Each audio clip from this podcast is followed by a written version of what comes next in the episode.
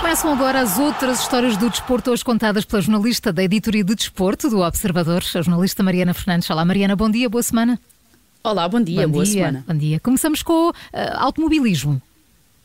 Sim, começamos com uma história eh, que nos mostra de forma bastante clara os tempos em que vivemos. O nosso protagonista de hoje chama-se Sem Bolukbazi, é turco e vai tornar-se nos próximos meses o primeiro a saltar dos videojogos e da realidade virtual uhum. para o automobilismo real. Bolukbazi faz parte da FAE Sports Racing, a equipa de corridas eh, de simulação de Fernando Alonso, desde 2017 e agora foi convidado a integrar oficialmente e na vida real o Campeonato do Mundo de Fórmula 2 categoria que fica imediatamente abaixo uhum. da Fórmula 1. Muito bem, mas como é que isso aconteceu, Mariana? Ele tem algum tipo de experiência? Tem, e esse dado acaba por ser o mais importante aqui, obviamente. Sam Bolukbazi foi piloto quando era criança e adolescente, chegou a competir no Campeonato de Karts da Turquia e em vários torneios europeus mais pequenos.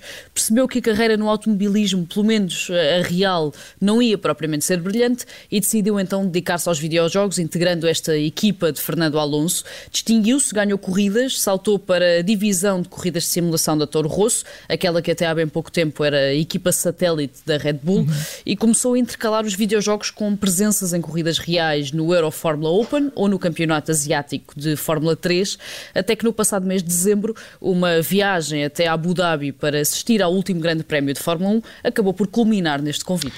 Ou seja, apesar de ele ter experiência, nunca, nunca competiu a este nível, é isso?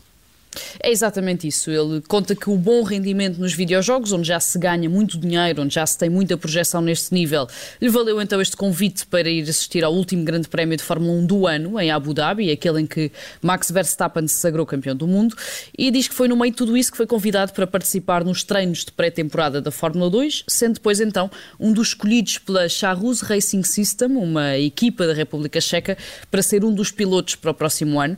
Vai ser o primeiro turco a chegar tão longe e tão alto no automobilismo e, mais do que isso, é o primeiro a saltar da realidade virtual para a realidade em que todos vivemos. Mariana, e agora passamos para a Espanha.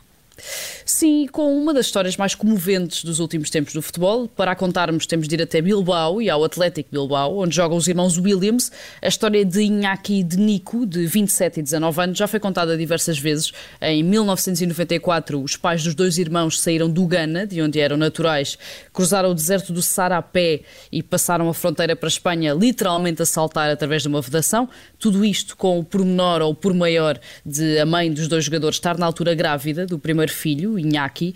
A família ficou em Pamplona, onde os dois começaram a jogar a bola e o Atlético Bilbao acabou por formar os dois irmãos desde muito novos.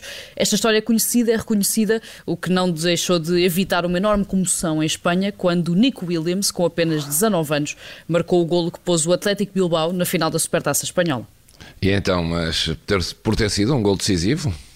Sim, é por isso mesmo o Atlético Bilbao começou a perder com o Atlético Madrid nesta meia final da Supertaça com o um gol de João Félix, eh, curiosamente.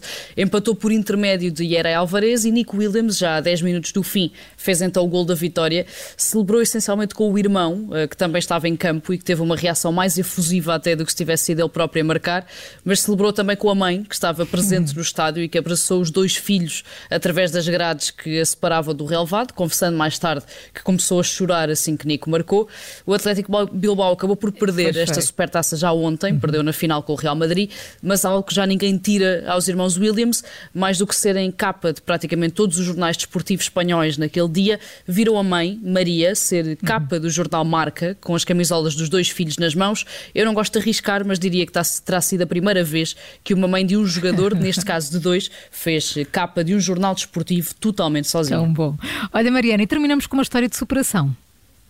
Sim, uh, Antonino Barak tornou-se ontem o primeiro jogador do Elas Verona a marcar, a marcar um hat-trick na Série A, na Liga Italiana, uhum. contribuindo muito na goleada contra o Sassuolo, mas teve de andar muito para lá chegar, quase literalmente, Começou por ser guarda-redes, porque o pai achava que corria pouco e devagar.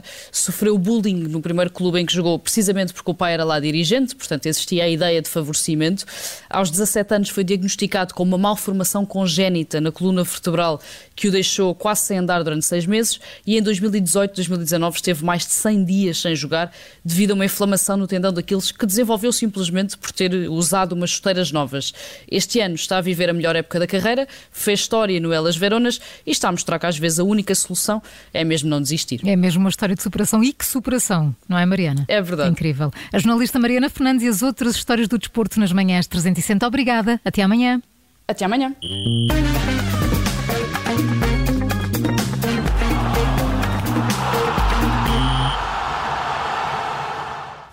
Rádio.